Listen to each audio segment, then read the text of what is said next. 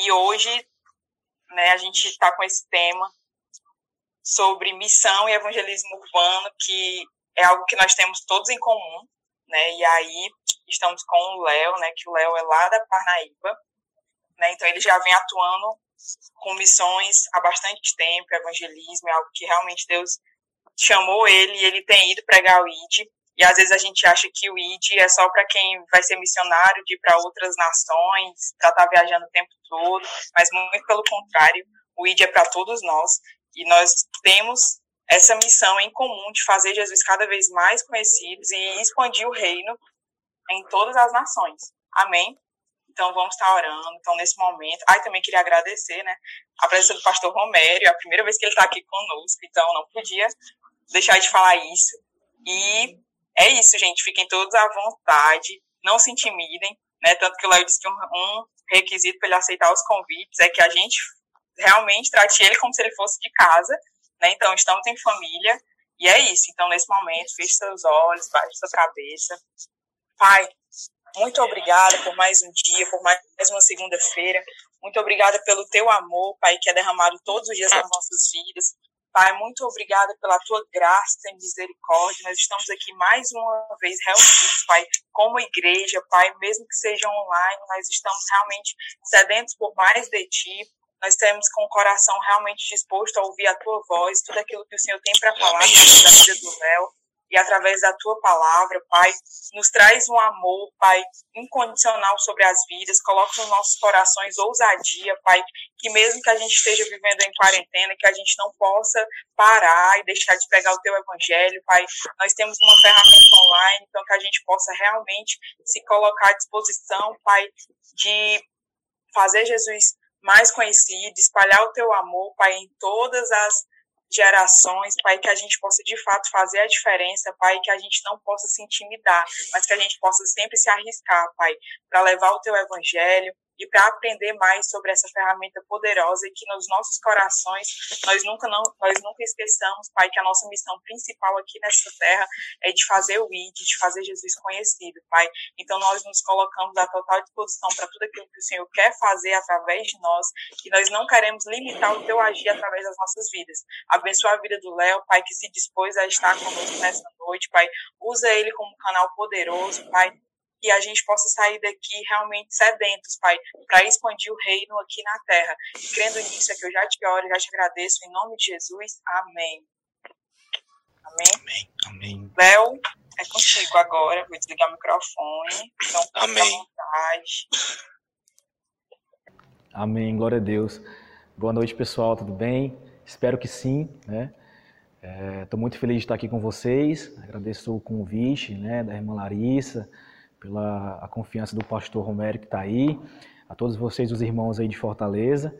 Estou me sentindo muito em casa com vocês, né? Não os conheço ainda pessoalmente, mas eu sei que vocês são a extensão do corpo de Cristo aí nessa cidade, nesse estado, tá bom?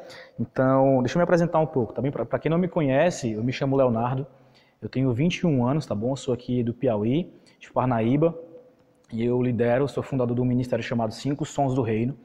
Nós somos um ministério missional e evangelístico, onde nós atuamos né, nas ruas e alguns outros lugares, de forma bem missional. E nós temos vivido grandes coisas né, como ministério. Hoje o ministério é composto por sete líderes, né, e nós, nós temos também aí na nossa live hoje uma das líderes que está no Ceará, em treinamento, para que seja uma forma de expansão, né, extensão aí da nossa família, da nossa tribo espiritual aí para o Ceará. Mas é basicamente isso. Eu quero agradecer pelo convite. E hoje a gente vai começar a conversar um pouco, a gente vai ter esse momento de conversa né, sobre missões, sobre evangelismo. E é um assunto que nós temos vivido na pele. A gente tem vivido isso, tem, temos experiência nisso, a gente tem tentado se capacitar nisso, né? tanto na, de forma evangelística, como missional, como você queira chamar. Mas vamos começar, tá bom? Muito obrigado, Deus abençoe vocês. Espero que o Senhor fale muito com vocês e minha oração é para que o Senhor ele abra e ilumine os olhos do vosso entendimento sobre vocês e que a palavra seja ministrada, que possa surgir efeito e que o Senhor possa despertá-los nessa cidade. Afinal, o Senhor ele só precisa de uma pessoa disponível, ele só precisa de uma pessoa com fome e com sede. Amém? Mas eu gosto muito de falar sobre esse tema, sobre evangelismo e sobre missão, Mas a primeira coisa que a gente precisa entender sobre isso é que basicamente evangelismo e missões é a mesma coisa. Por muito tempo nós separamos evangelismo e missões, mas basicamente é a mesma coisa. Só que algo mudou minha vida quando eu comecei a me aprofundar nesse assunto, porque é um assunto bem amplo, é um assunto bem extenso, é um assunto bem profundo, porque todas as vezes quando nós falamos sobre evangelismo, sobre missão, nós começamos a lembrar sobre evangelho. E é interessante que o Evangelho é uma boa notícia da obra salvífica de Cristo Jesus. Ou seja, quando nós falarmos de evangelismo, nós estamos falando sobre Evangelho. E quando nós estamos falando sobre Evangelho, nós estamos falando sobre Cristo. E quando nós estivermos falando sobre Cristo, a gente está falando sobre a sua obra salvífica. Eu quero começar lendo um texto para a gente dar início ao bate-papo, que está lá em Romanos, capítulo 1, versículo 16, que diz o seguinte porque não me envergonho do Evangelho, pois é o poder de Deus para a salvação de todo aquele que crê, primeiro do judeu e também do grego. Porque no Evangelho é revelada, de fé em fé, a justiça de Deus, como está escrito, mas o justo viverá pela fé. É interessante que o apóstolo Paulo começa a falar aqui de evangelismo. Porque quando nós lembra que eu falei que quando nós falarmos de evangelismo, nós estamos falando de evangelho. E quando nós estivermos falando de evangelho, nós estamos falando sobre Cristo. O apóstolo Paulo basicamente está falando que ele não se envergonha do evangelho, pois ele é o poder de Deus. Ou seja, eu não me envergonho de Cristo. Todas as vezes quando nós tratarmos sobre evangelismo e missões, nós estamos tratando sobre algo que nós estamos indo anunciar. Ou seja, faz parte de anunciar a obra salvífica de quem Cristo é e daquilo que Cristo fez por nós. Amém? Só que eu quero desmistificar algo que por muito tempo foi falado no campo missionário, por muito tempo isso ecoou pela mente dos missionários, dos evangelistas, dos apóstolos, dos profetas, dos mestres, dos pastores, que a missão ela está relacionada somente sobre o fazer alguma coisa. Eu quero nessa noite trazer um, uma compreensão acerca de evangelismo e missões urbanas ou transcultural, como que você, que você talvez seja chamado para fazer, mas eu quero trazer uma compreensão mais profunda sobre evangelismo e missão para você nessa noite. Primeiro, a gente tem que entender que toda a missão ela só pode ser cumprida a partir de um ponto partida. E que ponto de partida é esse? Diga comigo, é Cristo. Nós precisamos entender que a missão, o evangelismo, ela tem um ponto partida. Ela se inicia em algo e ela termina em algo.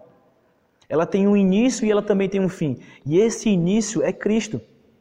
É interessante que por muito tempo nós, como igreja, achamos que fazer missões era somente pregar o evangelho, era somente ir entregar alguma, talvez alguma cesta básica, talvez entregar algum panfleto. Nada contra, mas eu quero que você entenda que o princípio elementar do evangelismo é um lugar, um lugar secreto com Cristo. Ele parte de um lugar, que é Cristo. Eu quero ler para vocês Marcos capítulo 3, para mim começar a fundamentar isso. Vocês vão começar a entender algo bem interessante comigo. Marcos capítulo 3, verso 13, fala o seguinte: ó, Depois subiu ao monte e chamou a si os que ele mesmo queria, e vieram até ele. Então Jesus designou doze para que estivessem com ele. Diga comigo, estivessem com ele. E depois os mandassem a pregar. Verso 15. E para que tivessem autoridade de expulsar os demônios. Até aqui, pessoal. É impossível cumprir a missão de Jesus, é impossível fazer todo tipo de evangelismo ou trabalho missionário se você não tem um lugar, cara, de intimidade com o Senhor. É impossível. Eu quero quebrar isso na sua mente a partir de hoje. Se você não tem um lugar de intimidade com o Senhor, se você não está em cima do monte com o Senhor, o monte representa um lugar de oração. Eu quero dizer para você que você não tem como cumprir a missão de Cristo. Eu, eu quero dizer para você que você não tem como anunciar as boas obras de Cristo. Então, a gente começa a entender que Jesus primeiro chama os discípulos para estar com Ele. Então, a partir do momento que você entrega a sua vida a Jesus, você começa a viver uma vida com Cristo, você começa a entender que você foi chamado. O seu chamado não é simplesmente fazer alguma coisa, mas o seu chamado foi para estar com Deus, se parecer com Deus e estar com Ele. E obviamente, de forma secundária, nós começamos a entender que quando nós estamos com o Senhor, o Senhor, ele nos dá um encargo o Senhor libera sobre nós é, um encargo para que a gente possa cumprir a nossa real vocação. E o que é isso? É a missão, é o evangelismo. Nós entendemos que nós estamos com o Senhor e o Senhor fala, olha só o que o Senhor fala aqui no verso 15: para que eles tivessem autoridade de expulsar os demônios, para que eles pudessem pregar o evangelho. Ou seja, começa num ponto partida e ele se desenvolve, ele é manifesto através daquilo que o Senhor nos falou no lugar secreto. Então, pensa comigo, se você não tiver em um lugar secreto com o Senhor e você quiser fazer alguma coisa, você apenas vai trabalhar demais, cara. E o desejo de Deus não é que você trabalhe demais. O desejo de Deus é que você esteja com Ele. Porque se você não estiver com o Senhor, você não pode fazer nada. João 15 declara que o Senhor ele é a árvore. Nós somos os ramos. Se nós não estivermos nele, nós não podemos fazer nada. Se nós não estivermos colocados no Senhor, se nós não estivermos no Senhor, infelizmente nós não podemos fazer nada.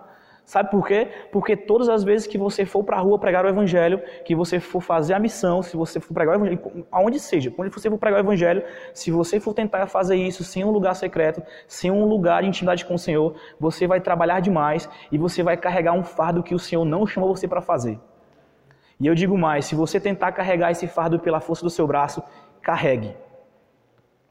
Mas você não vai conseguir. Porque nós não temos forças para carregar esse fardo. Nós não conseguimos fazer nada, nada, pessoal. Nós não conseguimos fazer nada se nós não estivermos com o Senhor. A gente vai ser apenas um mero ativista nas ruas pregando o Evangelho, a gente vai ser um mero ativista gritando nas ruas. A gente não vai entender aquilo que Paulo falou. O Evangelho é o poder de Deus para a salvação de todo aquele que nele crê.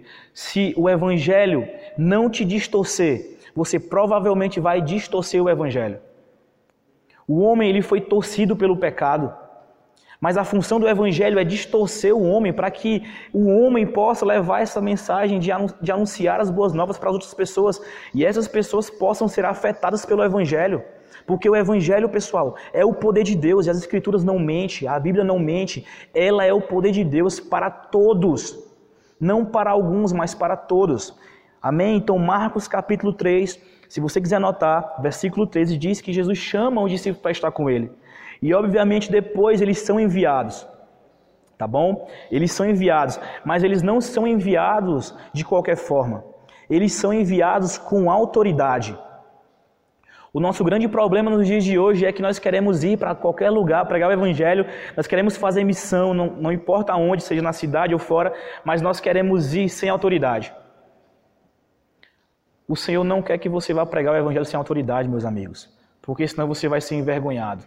Como que nós iremos pregar aquilo que nós não conhecemos? Como que nós iremos pregar alguém que nós não conhecemos? Como que nós iremos pregar e falar a respeito de alguém que nem sequer transformou a nossa própria vida e nós queremos que esse próprio Cristo que não nos afetou afete a vida de outras pessoas? É impossível, cara. É impossível. Então, o ponto partida do evangelismo, o ponto partida da missão, sempre será Cristo. Sempre será Jesus Cristo, sempre será o Senhor, sempre será o Espírito. Amém? Segundo ponto, eu quero compartilhar com vocês. Todas as vezes quando nós temos esse entendimento, essa compreensão que o ponto partida da missão, do evangelismo, da pregação do evangelho, da pregação das boas novas, das boas notícias a respeito da obra salvífica de Cristo, quando nós entendemos isso, nós entendemos algo bem interessante. Primeiro, nós entendemos quem Deus é, cara. Pega sua Bíblia comigo, abre lá em Mateus, capítulo 16, tá bom? Mateus, capítulo 16, versículo 15. Eu quero ler isso com você e você vai começar a entender isso. Eu quero fazer isso passo a passo. Mateus, capítulo 16, verso 15, fala o seguinte: Mas perguntou Jesus a Pedro: Quem disse que eu sou? Respondeu-lhe Simão Pedro: Tu és o Cristo, filho do Deus vivo. Disse-lhe Jesus: Bem-aventurado és tu, Simão Barjonas, porque não foi carne e sangue que te revelou, mas meu Pai que está no céu. Pois também eu te digo que tu és Pedro, e sob esta pedra edificarei a minha igreja, e as portas do inferno não prevalecerão contra ela. Todas as vezes quando nós entendemos que o ponto partida é Jesus, isso é incrível, cara. Quando nós entendemos e nós temos esse lugar com o Senhor, nós entendemos quem é o pai da missão. Você que trabalha com evangelismo, com missões, não importa o seu campo de atuação, eu quero te dizer que o Senhor não te chamou para você somente conhecer a missão, cara. Mas o Senhor te chamou para conhecer o pai dela, para te chamou para te conhecer o pai da missão. Então é impossível você fazer algo sem conhecer primeiro o pai. A palavra diz que Jesus só fazia aquilo que ele viu seu pai fazer. Amém? Vocês estão comigo? Glória a Deus. Então nós entendemos isso. Nós entendemos quem Deus é. Olha só, o Senhor pergunta para Pedro: Pedro, quem dizes que eu sou? E ele declara: Tu és o Cristo, filho do Deus vivo. Isso não foi revelado por carne nem por homens, mas o próprio Senhor revelou quem Deus era para ele. O nosso grande problema nesses dias é porque nós não conhecemos Deus, cara. E nós queremos terceirizar as coisas. Nós queremos que as pessoas conheçam Deus, sendo que nem nós conhecemos ao Senhor mesmo de verdade.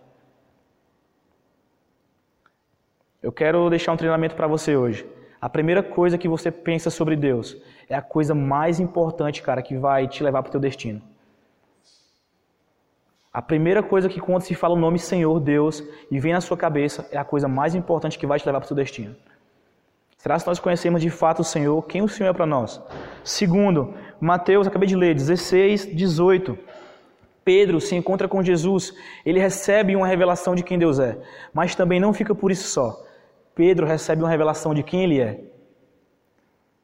O Senhor fala para ele assim, ó: "Pois também eu te digo que tu és Pedro, e sobre essa pedra edificarei a sua igreja."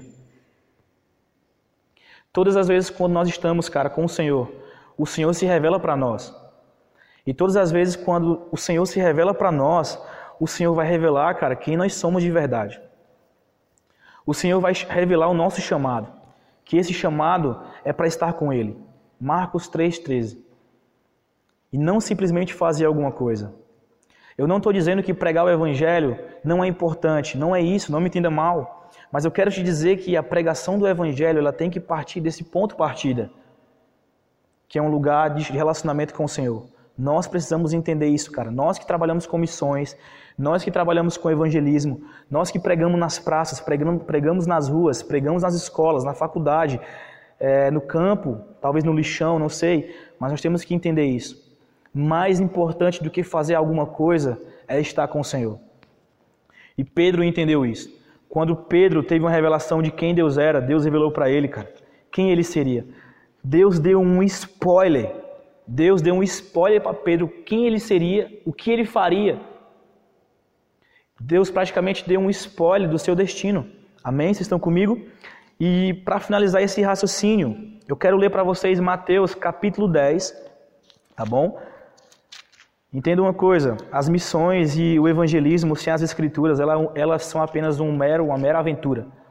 Se nós não entendermos que as Escrituras estão ligadas diretamente com a missão de Cristo, com o evangelismo, a gente vai ser apenas um mochileiro. E Deus não te chamou para ser um mochileiro. Deus não te chamou para ser apenas um aventureiro. Deus te chamou para você ser um embaixador dele aonde você for.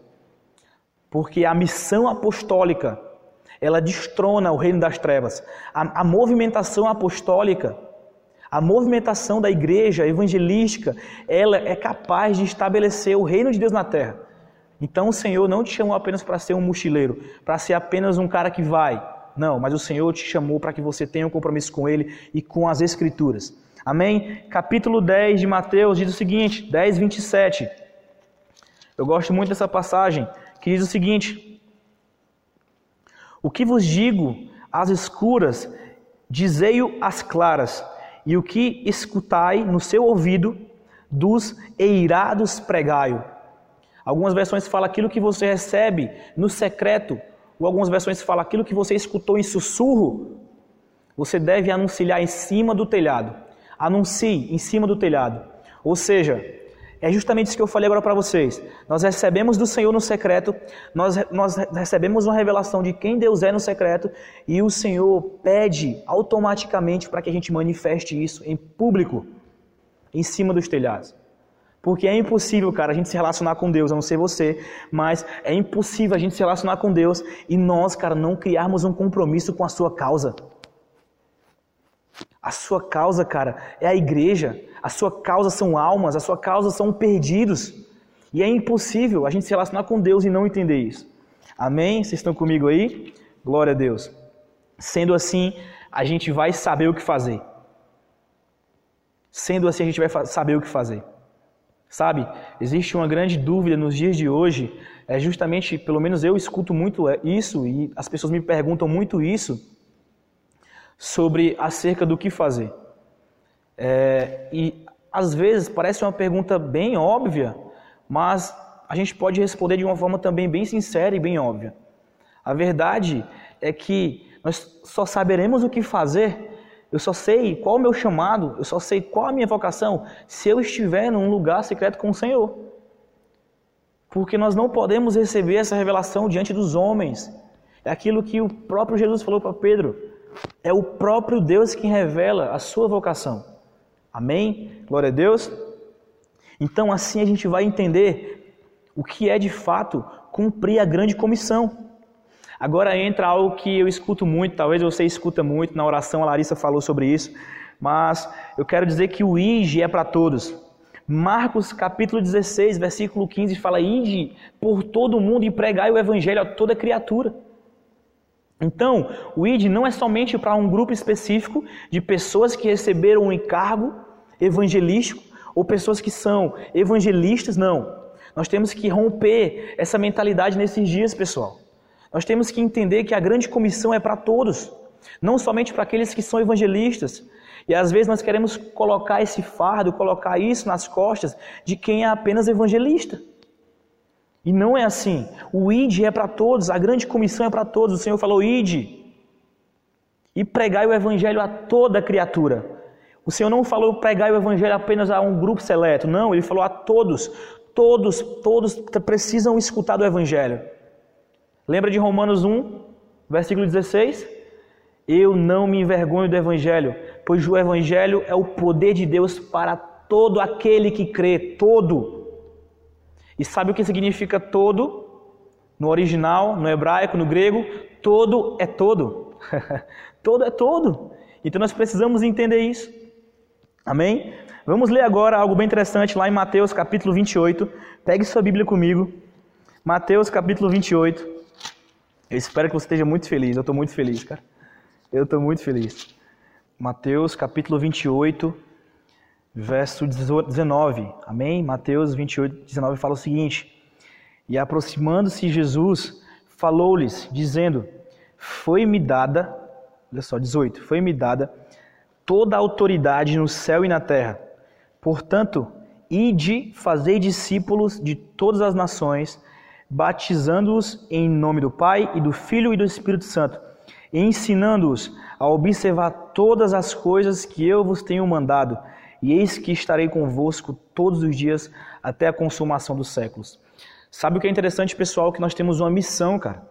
Essa missão, ela foi nos dada. O Senhor declara, ele começa dizendo que foi dado para ele toda a autoridade. Mateus 28, 18 fala sobre isso. João 17 também fala sobre isso. Que toda a autoridade foi dada no Senhor, no céu e na terra. João 17 fala que o Senhor tem toda a autoridade sobre toda a carne. Então, o ID é para todos. Nós temos, além do ID, uma missão muito importante. Sabe que missão é essa? Discipular as nações. A nossa missão é discipular as nações, meus amigos. Nós fomos chamados para discipular as nações. Nós, além de discipularmos as nações, nós fomos chamados para ensiná-los. Então nós só podemos ensinar as nações, nós só podemos discipular as nações se a gente tiver ouvido do Senhor primeiro. Faz sentido? Então se a gente ouvir primeiro do Senhor, nós poderemos entender esse segundo tópico, que é discipular as nações e ensiná-las. Está vendo como isso parte de um ponto de partida, que é Cristo? Então, quando a palavra fala que Cristo em nós é a esperança da glória, o apóstolo Paulo declara isso em Colossenses, ele não está jogando papo fora. É porque ele sabe que Cristo em mim é a esperança da humanidade. É que ele sabe que Cristo em mim é a esperança da política, meus amigos. Cristo em mim é a esperança da minha faculdade, da minha escola, da minha casa, do meu trabalho. Nós somos chamados, cara, para influenciarmos os sete montes, discipularmos as nações. Mas eu quero dizer para você que antes de você querer discipular as nações de forma transcultural, discipule a sua família, discipule os seus amigos, porque eles são as nações que o Senhor prometeu para você. Eles são a sua Jerusalém, meus amigos. O grande problema é que nós queremos ir por toda a terra e nós queremos pregar o evangelho a toda criatura, e isso não é ruim, faz parte. Mas nós esquecemos os nossos. Nós esquecemos que a palavra fala em Atos, capítulo 1, que o Senhor declara para que eles ficassem em Jerusalém, eles recebessem do céu o poder de Deus para que eles fossem enviados. Marcos capítulo 3, 13. Para que eles estivessem com o Senhor Jesus e recebessem toda a autoridade, para que eles fossem enviados para expulsar demônios, para que os sinais pudessem acompanhá-los, para que eles pudessem colocar a mão nos enfermos e eles fossem curados. Amém? Algo que eu quero compartilhar com vocês é que durante toda a história, durante toda a história, a gente viu vários métodos de evangelismo. A gente viu vários métodos de evangelismo, né? A gente acabou, talvez já estudou sobre isso, mas a gente teve vários métodos. Eu quero compartilhar uns com vocês. Exemplo, a gente teve o método dos panfletos, a gente teve o método das cartas, a gente teve o método mais tradicional, que foi aquele que a gente pegava uma caixa de som e ia para o meio de uma praça sem ninguém, começava a falar sobre Jesus, sabe? E isso não, não é errado, não foi errado. Eu quero que você entenda algo. Isso não é errado. Mas eu quero que você entenda que o Senhor nos chamou, Efésios fala que a gente precisa discernir os tempos e as estações. Então nós precisamos discernir o tempo que nós estamos vivendo hoje.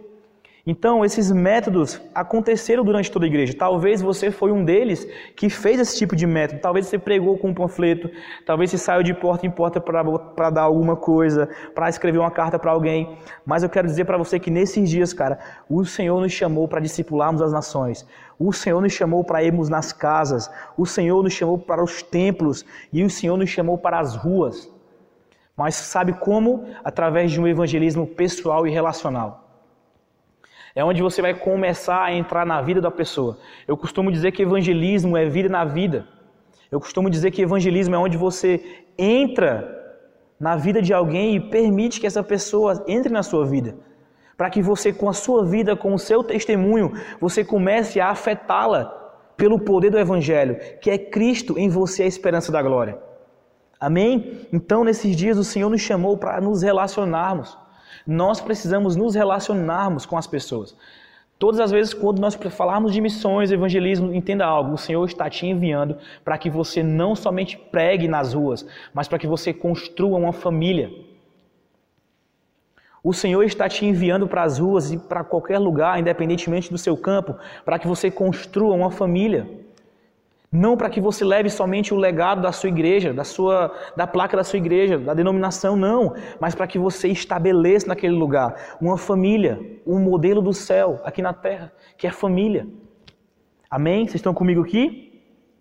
Eu quero citar para vocês dois tipos de evangelistas que nas escrituras falam muito comigo. A gente tem vários, mas eu quero citar dois tipos de evangelistas, de homens que fluíram né, no evangelismo, nas missões e que eles afetaram eles conseguiram afetar a vida de uma pessoa, mas eles não conseguiram somente afetar a vida de uma pessoa, mas eles conseguiram afetar uma cidade inteira, cara. Vamos lá para João, pegue sua Bíblia comigo. Abra lá no livro de João, tá bom? Capítulo 1.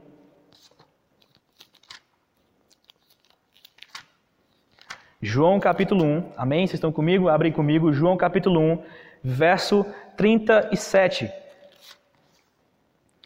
Diz o seguinte: aqueles dois discípulos ouviram-no dizer isto é, e seguiram a Jesus. 38. Voltando-se Jesus e vendo que os seguiam, perguntou-lhes: O que vocês querem? Disseram-lhe a eles: Rabi? Disseram-lhe eles: Rabi, que traduzido quer dizer mestre? Onde você pousas? Respondeu eles: Vinde e vede. Foram, pois, e vieram onde pousava, e passaram o dia com ele era cerca da hora décima. Isso quer dizer seis horas. André, grave comigo, André. André, irmão de Simão Pedro, era um dos dois que ouviram João falar e que seguiram a Jesus. Uau. 41.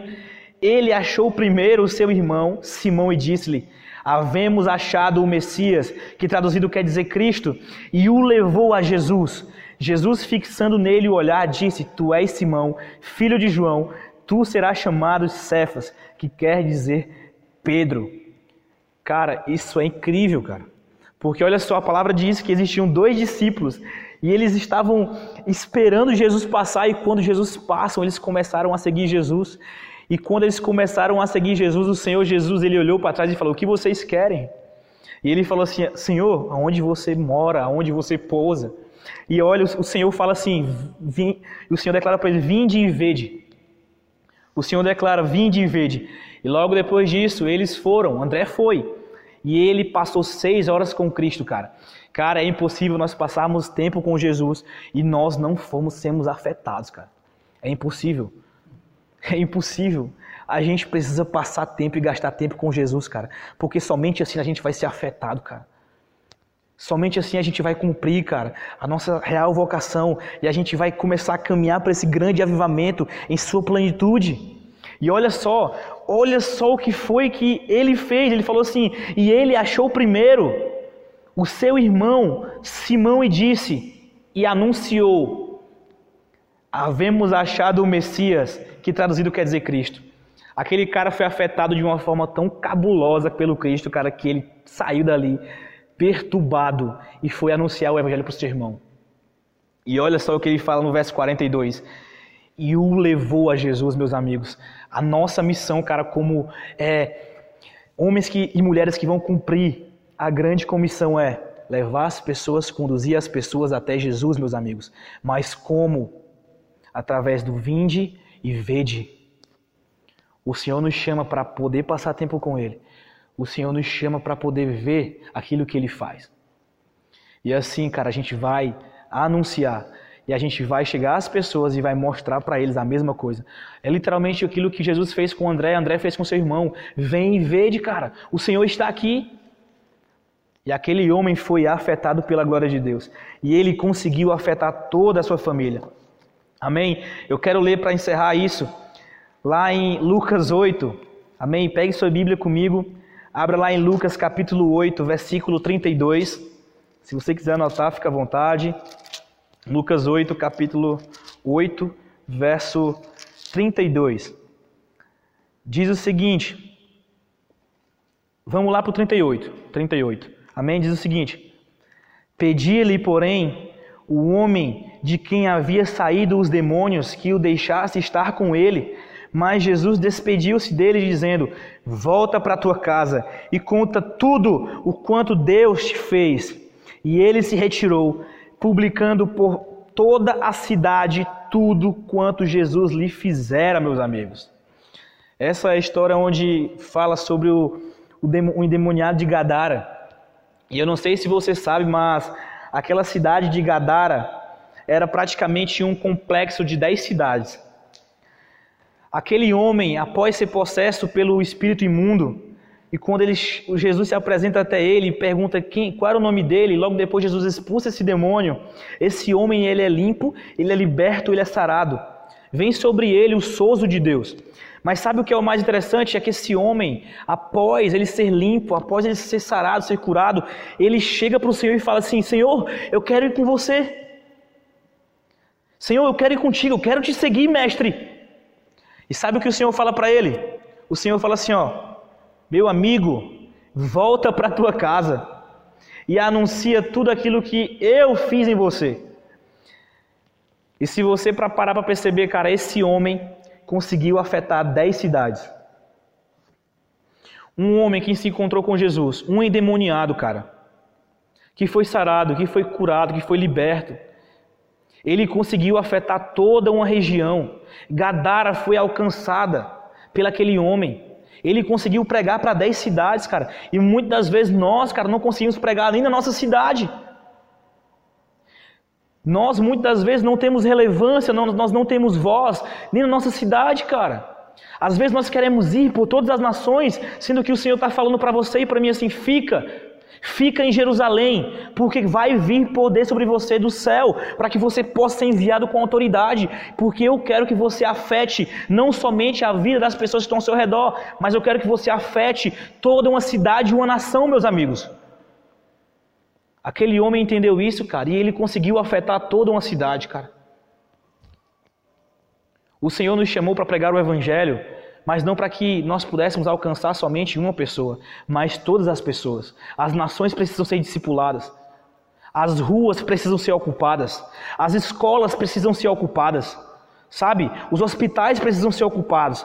Porque se você e eu, como igreja, não ocuparmos os lugares escuros, meus amigos, se nós não levarmos a luz do Evangelho para esses lugares, o diabo vai ocupar esses lugares, cara. Então nós temos a, a, missão de ocupar esses lugares e expandir o reino de Deus, cara, com a movimentação apostólica. Porque o Senhor quer nos fazer, cara, tocar uma cidade inteira. Quantos aqui creem, cara, que você pode, através do Espírito, tocar a sua cidade? Quantos de vocês acreditam que vocês podem tocar Fortaleza? Podem tocar, cara, essa, essa região, esse estado aí, cara, essa cidade? Quantos de vocês? Eu acredito muito que o Senhor está fazendo algo grandioso no Piauí. O Senhor chamou para esses dias homens e mulheres improváveis, aqueles que ninguém dar, dariam nada e não dão nada. Mas para que esses homens improváveis tocassem as nações, cara. Eu acredito muito que o Piauí, cara, é, será um polo, um celeiro de avivamento para as nações, será um celeiro de, de evangelismo, de missões, de treinamento, de envio para as nações. Eu creio que Parnaíba será um, um sairá um dos maiores movimentos de avivamento para a nação, para o Brasil, cara. Mas será se você acredita que a sua cidade pode acontecer isso? Será que será se você acredita, cara, que a sua cidade pode ser alcançada, talvez por sua pregação? É isso que o Senhor nos chamou para fazer, meus amigos. Gastar tempo com Ele para que a gente pudesse entender a nossa real vocação, para que a gente pudesse entender que evangelismo e missões não é só somente sair na rua como um doido pregando o Evangelho, não. Mas, cara, existe um lugar, cara, que nós precisamos estar que é em Cristo, porque Cristo em mim é a esperança da glória. É Cristo em mim, não sou eu em Cristo, mas é Cristo em mim, cara. Aleluia. Então, cara, nós precisamos entender que esses homens, eles foram afetados pelo Senhor, afetados por Cristo, e eles afetaram uma cidade inteira. Atos capítulo 19 fala de um grande mover de avivamento naquela época na cidade, cara, de Éfeso. Se a gente for estudar as escrituras, a gente vai ver, cara, que em todo o tempo os homens de Deus, o apóstolo Paulo e os outros apóstolos, eles conseguiram afetar cidades e nações. Eles conseguiram afetar cidades e nações que até hoje o seu testemunho, cara, percorre sobre as nações e chegou até nós, cara. Atos 17 fala que quando Paulo chega naquela cidade, as pessoas declaram sobre eles: aqueles que perturbaram as nações chegaram até aqui. Nós podemos, cara, nesses dias, nós estamos prestes a viver, cara, uma grande onda de colheita uma última onda, uma grande onda de avivamento. Mas para isso nós precisamos entender que somente estando no Senhor, obedecendo o Senhor, cara, estando com o Senhor em santidade, nós conseguiremos tocar as nações, tocar as cidades. Talvez isso pareça ser confrontante para você, cara, mas isso me confronta todos os dias, cara. Sabe? Isso me confronta todos os dias.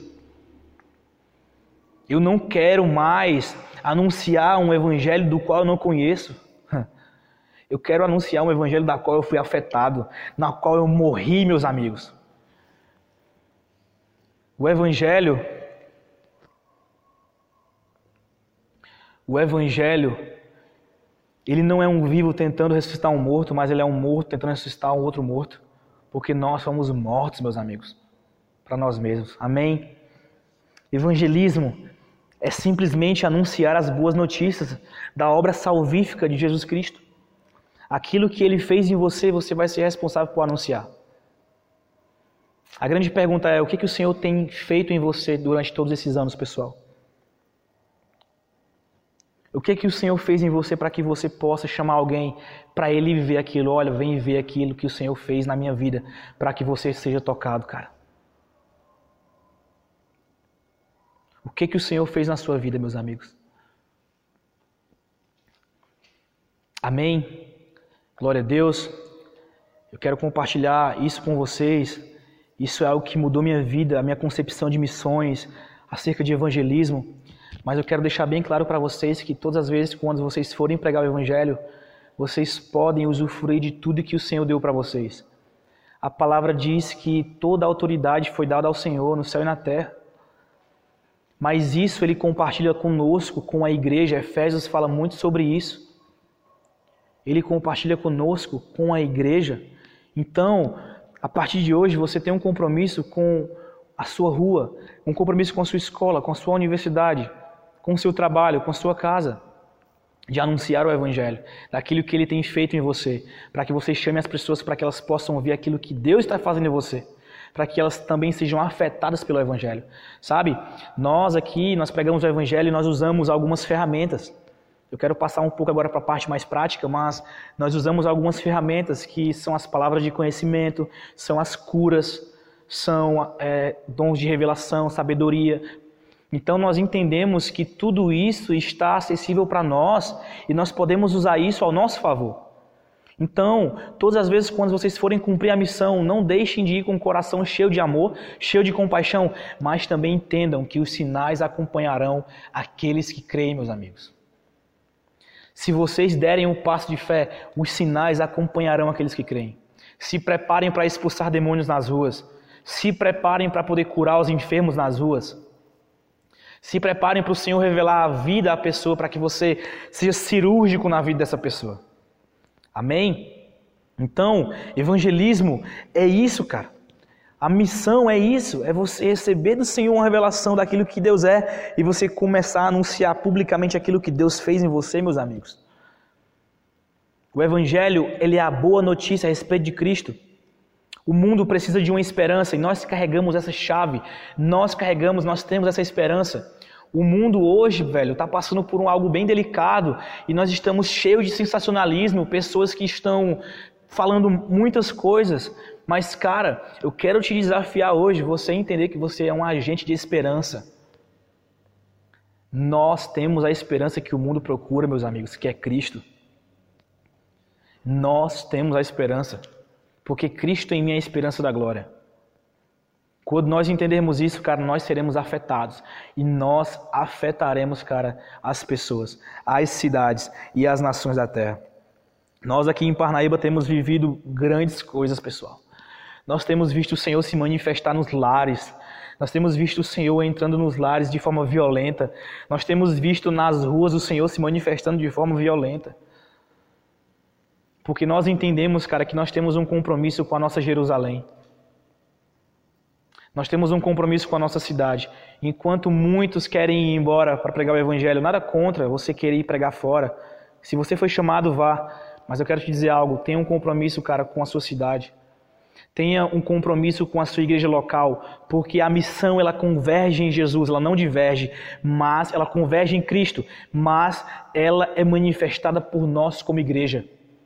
O apóstolo Paulo fala em Efésios capítulo 3 que agora, por meio da igreja, a multiforme sabedoria de Deus, cara.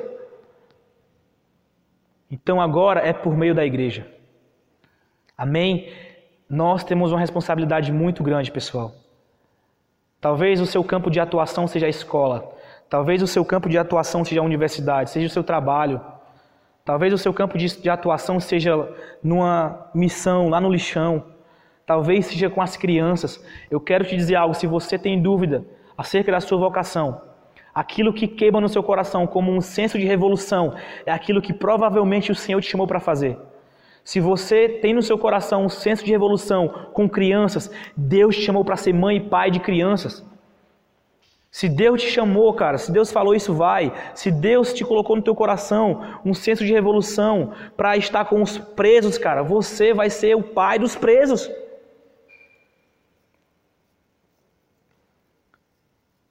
Então entenda isso. Começa a partir de um relacionamento com o Senhor, manifestado em um senso de revolução. Você sabe o que o Senhor te chamou para fazer. Você sabe. O Senhor já te revelou. Então, então apenas vá, meus amigos. O Senhor ele já te deu o equibalo, velho. Equibalo. Ele te expulsou, meus amigos. Vá. Amém? Existe uma pesquisa do instituto chamado Peter Wagner, que ele fala que apenas 5% da população de uma igreja vai conseguir subir no altar para exercer uma função de pregar no púlpito. E muitas pessoas estão frustradas porque elas acham que a plenitude do reino de Deus é pregar com o microfone no púlpito, meus amigos. Enquanto na verdade nós não entendemos e nós não paramos para pensar que quem prega no púlpito Muitos deles serão, serão enviados até para o inferno. Mateus capítulo 7 fala que nos últimos dias muitos chegarão diante do Senhor e falarão: Senhor, eu preguei o evangelho, eu expulsei demônios no teu nome, eu falei novas línguas. E o Senhor vai falar assim: Apartai-vos de mim, eu não vos conheço. Então entenda, cara, se mova a partir daquilo que o Senhor te chamou para fazer. Não queira fazer aquilo que você não foi chamado para fazer. Porque a pior coisa do mundo é você chegar lá, no, lá na eternidade com o Senhor e o Senhor te perguntar: meu brother, o que foi que você fez? Eu fiz isso aqui assim, assado. E o Senhor falar isso aqui, ó. Eu não te chamei para você fazer isso. Eu te chamei para você ser um médico. Eu te chamei para você ser um professor. E você lá estabelecer o reino de Deus. Nós temos que parar, cara. Nós temos que parar e começarmos a ouvir o Senhor. Porque se nós pararmos e ouvirmos o Senhor, nós seremos enviados com toda a autoridade para pregar o Evangelho nas ruas para pregar o evangelho nas boates, no lixão, aonde quer que seja. Nós seremos enviados como uma bomba, uma bomba, cara. E se preparem, cara, porque Deus está prestes a fazer algo grandioso nas nações. Deus está fazendo algo grandioso nas nações.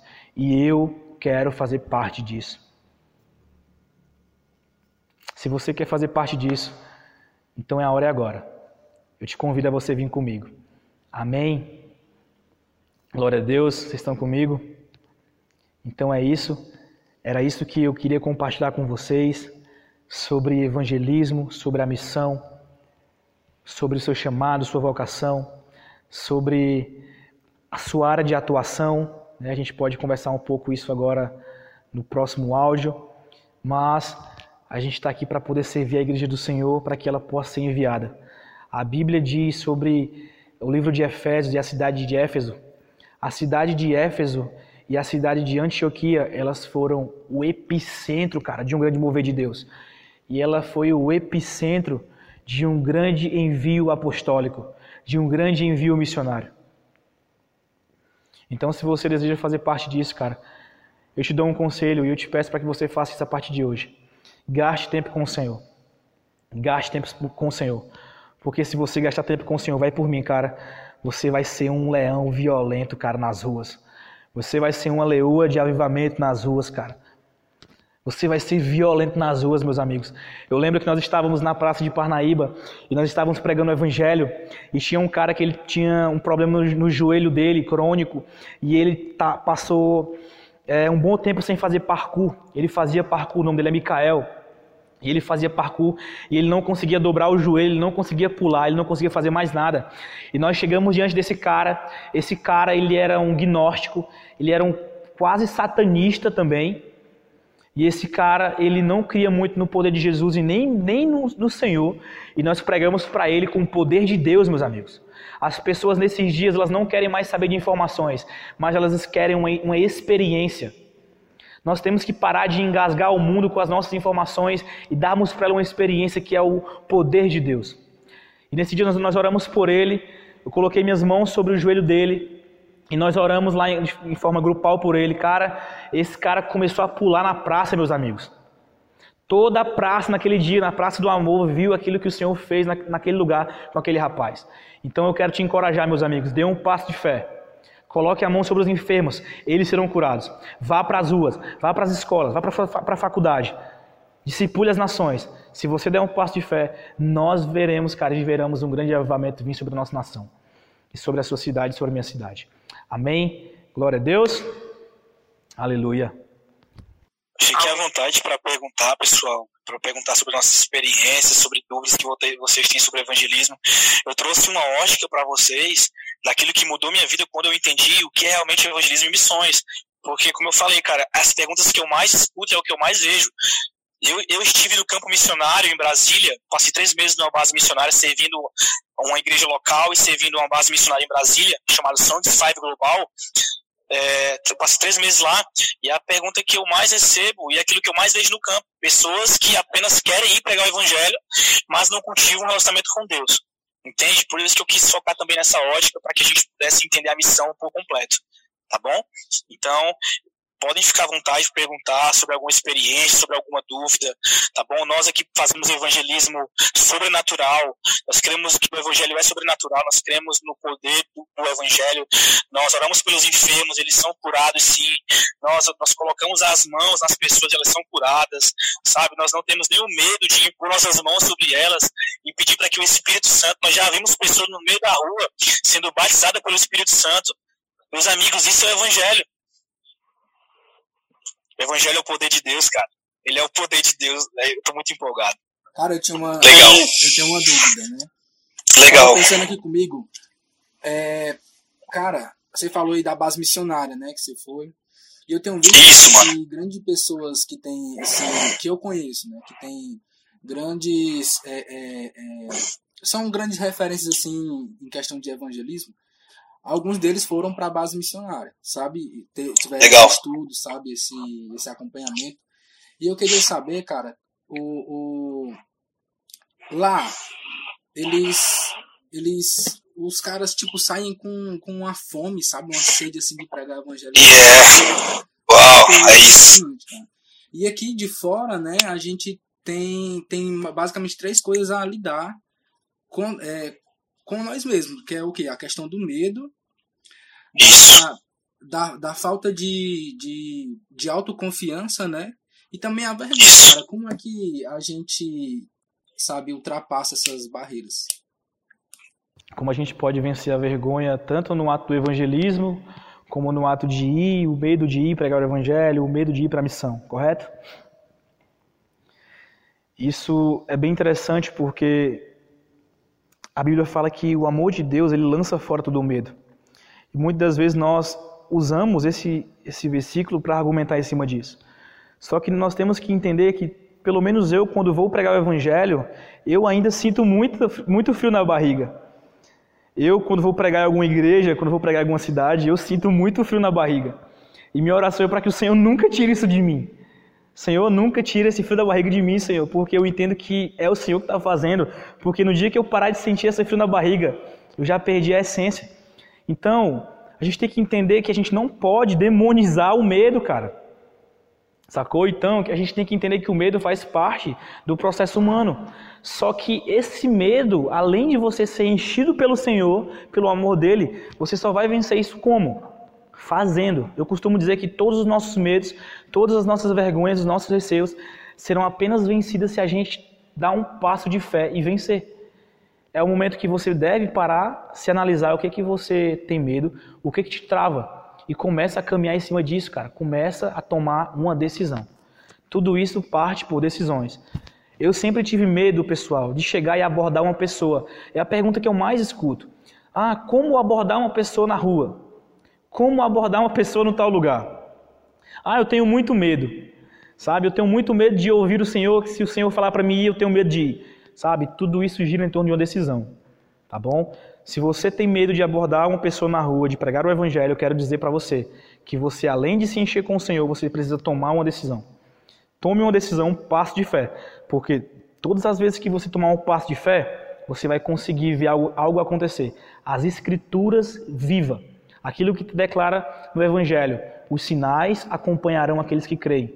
Os, sina, os sinais não vão acompanhar quem ficar parado os sinais vão acompanhar quem se movimenta. Então você precisa sair da sua zona de conforto, sair da sua zona dali de, de conforto ali que você está preso nela, da sua vergonha, e você precisa se movimentar. Então é basicamente isso. Como a pergunta é que sempre me fazem, como é que você começou a fazer isso lá, o evangelismo? Eu simplesmente obedeci e fui. Essa é a verdade. A gente já faz evangelismo, acho que já faz pelo menos até mesmo antes do ministério ser fundado, acho que mais de cinco anos a gente já está na rua. Mais de cinco anos, seis anos. E eu simplesmente ouvi do Senhor, li as escrituras, obedeci e fui. E um conselho que eu dou, pessoal, para que você que tem medo, para você que tem uma dúvida sobre isso. Nunca vá sozinho. Beleza? Nunca vá sozinho. A palavra diz que o Senhor ele enviava de dois em dois. Então, se ele enviava de dois em dois, é porque talvez o que ia sozinho tinha medo em alguma coisa, só que o outro que ia com ele talvez não tinha. E isso gerava um equilíbrio entre os apóstolos. E isso gerava um equilíbrio para que esse medo fosse vencido. Um dos medos que isso me afetava no começo e eu acabei vencendo foi justamente isso. Eu tinha medo de pregar sozinho. Mas eu juntei uma galera, talvez em grupo ou talvez em dois em dois, e fui para as ruas, cara. E o meu medo automaticamente foi saindo, porque o evangelismo ele não é um evento, mas ele é um estilo de vida. Tá bom? Ele não é um evento, ele é um estilo de vida. Então tudo parte de uma decisão. Espero que vocês tenham compreendido. Pronto, eu tenho uma pergunta, pegando o gancho do que o Xande falou. Legal. É, para quem não conhece, a Songs 5, ela é em Brasília. Você Isso. tem duas opções. Geralmente ela ocorre ou em janeiro ou em junho, é uma escola de missões. Inclusive, eu conheci ela pela internet, né? E eu me inscrevi Legal. no final de 2018. Né, Seja bem-vindo à minha família de Brasília. nas perguntas, as perguntas, assim, são bem profundas, você tem que abrir o coração e são Isso. vagas. Eu achei que eu não ia é, ser aprovada para ir adiante. Ninguém sabia. Essa escola em si, eu acho que eu não falei para ninguém, ninguém, ninguém. Eu acho que só a Vitória realmente sabia que eu ia na época, assim, se desse tudo certo. Só que foi na época que meu pai adoeceu e tudo. Mas é uma escola que é totalmente diferente das demais escolas de missões que eu já vi. Por isso que eu aconselho vocês a seguirem no Instagram. Legal, isso. Uma das partes práticas é na estrutural, que a estrutural é um lixão. Então, é, Léo, queria que eu acho que ninguém teve assim uma experiência com evangelismo em um lixão ou em uma zona assim totalmente precária nesse nível de pobreza, de falta muitas vezes de saneamento, de água, de tudo. Né? Então, eu queria que tu falasse pra gente como é a experiência de um evangelismo em um lixão e falasse um pouco realmente como é a condição lá da estrutural. Legal, vamos lá. É algo que a gente precisa entender que existem todo tipo de realidade. Existem realidades, existe uma realidade, a sua cidade existe uma realidade, a minha cidade tem uma realidade, ou seja, existem várias realidades que a gente tem que entender e saber lidar com elas. Só que beleza, quando eu estava na estrutural, eu tive, que, eu tive que me adaptar à, realidade da estrutural. Eu tive que me adaptar à realidade de lá, de Brasília. Porque na minha cidade tem uma realidade, lá tem outra realidade. E lá é muito precário. Lá é muito precário. Primeiro que você vai para um lixão desativado e você chega lá nesse lixão, cara, o nível de pobreza é muito grande. Sabe? As pessoas constroem casas de, de, de madeira, cara. Casas que são destruídas muitas das vezes com a água, sabe? Com o vento. Ou o próprio governo chega lá e derruba, sabe? E, e destrói tudo. Então a realidade lá é uma realidade muito precária.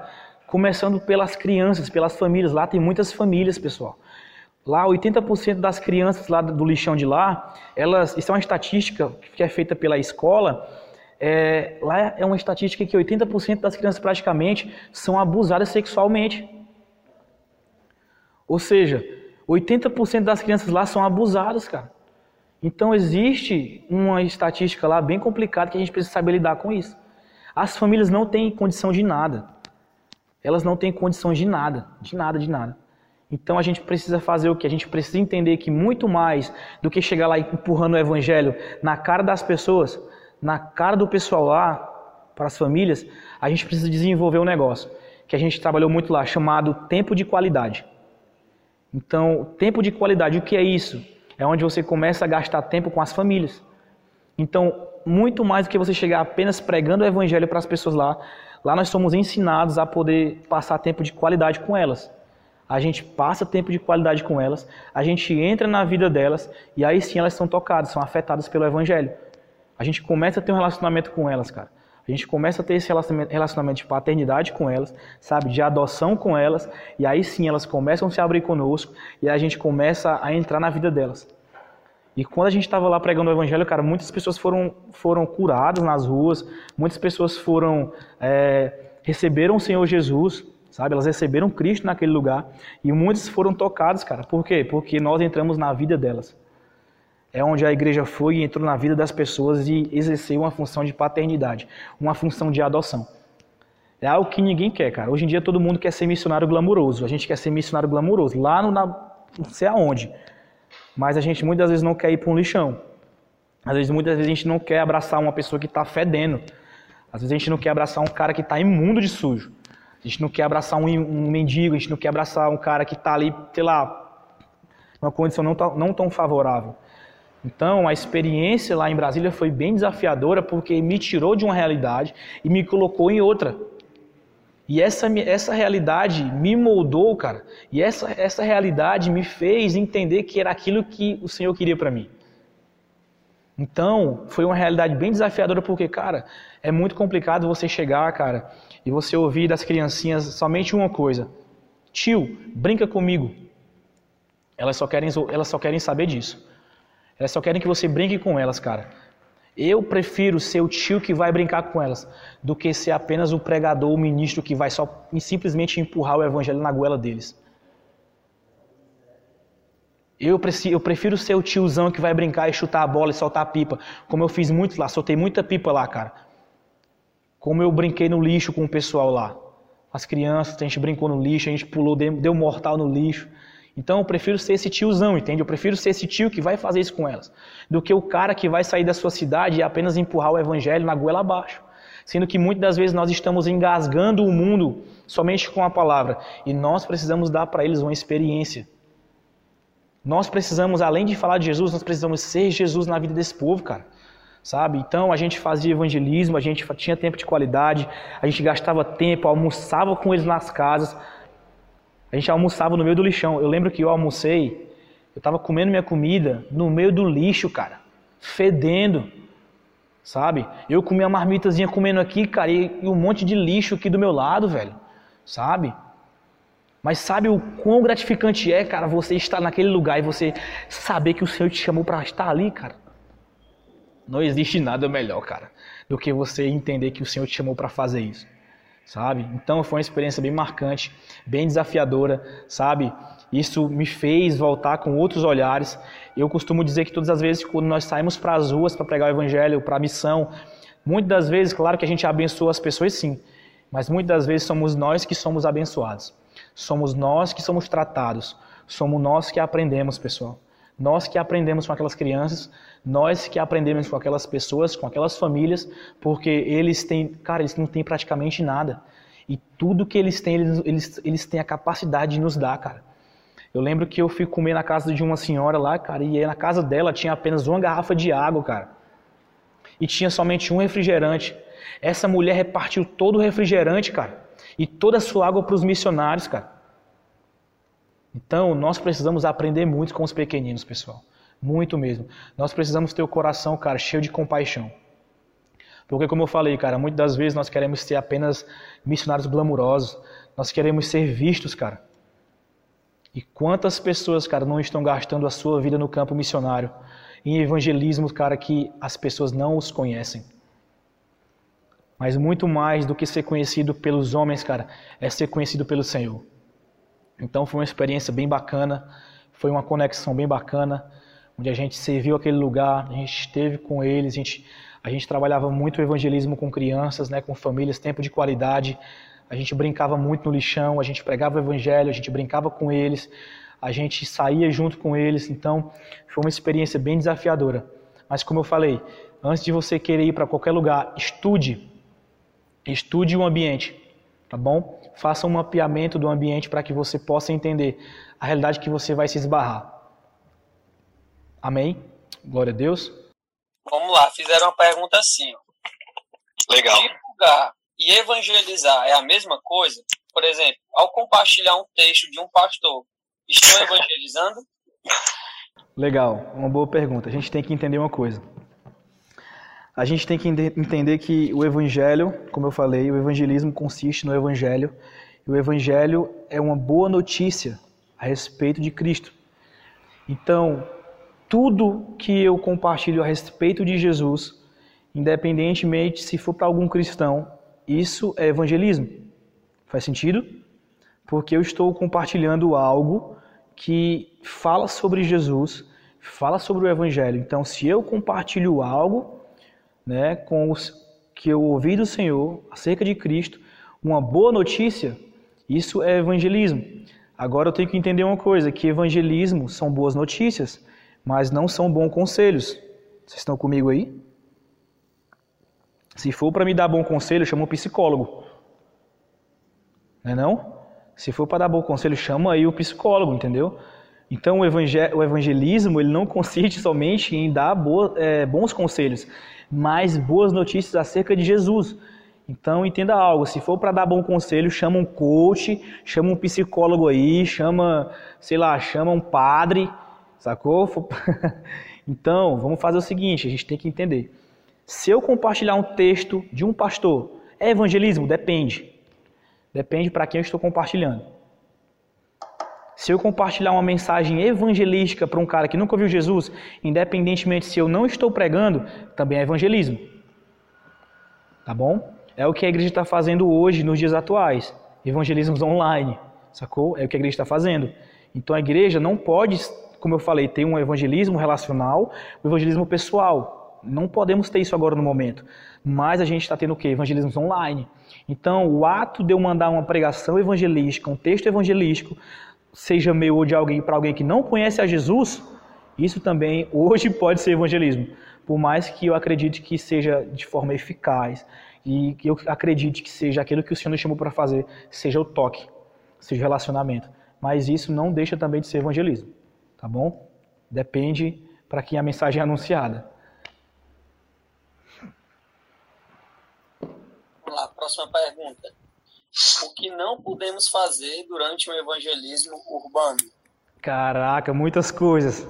Vamos lá, o que você não pode fazer?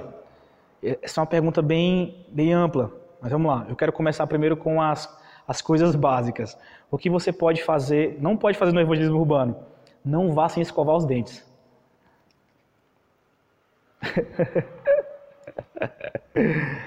Legal. Cara, pelo amor de Jesus Cristo, não vai para o evangelismo, cara, sem escovar os dentes. Escova teu dente, cara. Sabe? Escova teu dente, toma aquele banho massa, sacou? Limpa o cabelo, passa um desodorante aí e vai cheiroso para o evangelismo. Beleza? Começa aqui. Mas o que você não pode fazer no evangelismo, cara, nunca chegue empurrando o evangelho como se aquela pessoa fosse obrigada a te escutar. Tá bom? Porque às vezes nós, como evangelistas, missionários, a gente tem que entender uma coisa.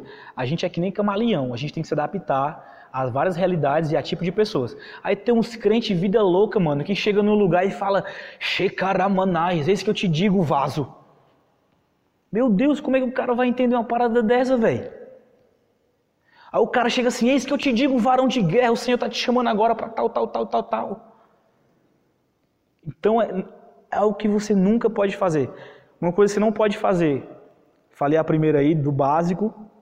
Mas, cara, nunca chegue empurrando o evangelho como se a pessoa fosse obrigada a te escutar, tá bom? Não faça isso nunca, cara. Respeite o espaço da outra pessoa. Ela vai estar num lugar público, então ela não é obrigada a te escutar. Tá bom? Ela não é obrigada a te escutar, então respeite o espaço dela. Uma dica: seja relacional, cara. Seja um criador de relacionamentos. Chegue nela como se você fosse pedir uma informação, como se você fosse falar com ela, dar um elogio, falar alguma coisa simples, cara. Sabe? Nunca chegue mistificando as coisas diante daquela pessoa. Porque, primeiro, ela não vai entender nada, ela vai se assustar e vai sair fora. Então, nunca faça isso. Existem várias outras coisas, mas eu acredito que isso é crucial. Sabe? Isso é crucial. Nunca chegue no evangelismo, pelo menos é um conselho que eu dou para minha equipe, para o pessoal. Nunca chegue de forma totalmente formal no evangelismo. Seja o mais informal possível. Meu amigo, se tu puder colocar um boné, coloca um boné. Se tu puder colocar uma regata, coloca uma regata. Sabe, coloca um bermudão. Eu lembro que uma vez eu fiz um evangelismo, mano, que eu fui de, de um tênis bacana, uma, um, sapatilhazinha, eu fui com uma bermuda e eu fui com um boné e uma mochila, velho, uma camisa da hora. Sabe? Então, não seja formal, não chegue lá de, sei lá, todo de terno ou de gravata. Não chegue, nada contra, mas não chegue lá, sei lá, tudo arrumadinho no pano passado. Não, as pessoas elas, elas precisam se relacionar. Elas precisam ouvir de alguém aquilo que elas querem ouvir, ou seja, alguém que escute elas. Mas como que ela vai dar voz para um cara que chega desse jeito? É, fedorento, tá, às vezes, um cara que é, quer invadir o espaço dela, um cara que quer empurrar o evangelho na goela dela. Então, nunca faça isso. Nunca faça isso. É um conselho. Nunca faça isso. Pronto, as perguntas que tinham basicamente era essa. Tinha outra, só que tu já acabou respondendo, que era sobre a questão da timidez em relação ao evangelho. Legal. Mas aí, se alguém mais quiser fazer alguma pergunta agora, fica à vontade, pessoal. Eu quero compartilhar algo que sempre me perguntam isso, pode ser? Léo, necessariamente eu preciso de uma base missionária para pregar o evangelho, para ser um missionário. Eu preciso estudar numa escola de missões ou ter um treinamento evangelístico? Pessoal, é a pergunta que mais me perguntam, cara. Léo, eu, pre eu preciso ter um treinamento para poder pregar, eu preciso disso, aquilo. Vamos lá. A gente tem que entender que nós não podemos menosprezar o estudo. Nós não podemos menosprezar o conhecimento. Então, é aconselhável sim que você se capacite, que você vá talvez para uma escola de missões, para que você vá para o campo missionário, você receba um treinamento de evangelismo.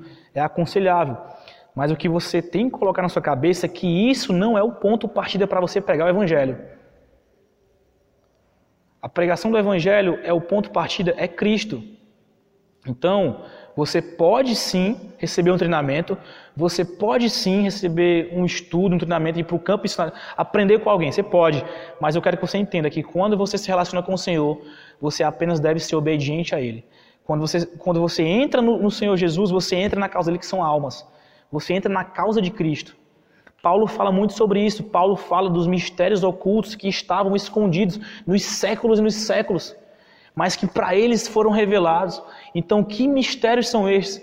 O mistério de Deus. O mistério de Deus é Cristo. O mistério de Deus foi revelado a Paulo, que é Cristo, e o mistério de Cristo também foi revelado a Paulo, que é a igreja. Então entenda uma coisa, tudo parte de obediência, de uma revelação de quem Jesus é. Então, aí sim você pode sim se capacitar, mas não ache que você precisa somente de um treinamento. Ah, se eu não tiver um treinamento, não vou pregar. Eu não vou para a missão, não vou para o campo. Não é assim. Você primeiro escuta no secreto do Senhor e depois anuncia nos telhados, tá bom? Mas eu aconselho você sim que você se capacite, eu aconselho você sim que você é, treine estude Inclusive, eu vou fazer mexer agora de uma escola. Nós estamos organizando uma escola aí para próximo semestre, para as férias, uma escola de treinamento missionário e evangelístico, né? E de envio. Então, espero que vocês possam estar conosco e mais à frente muitas informações vão vir. Mas é isso. Aconselho que vocês possam fazer um treinamento, mas isso não é o todo, tá bom? Não é o todo.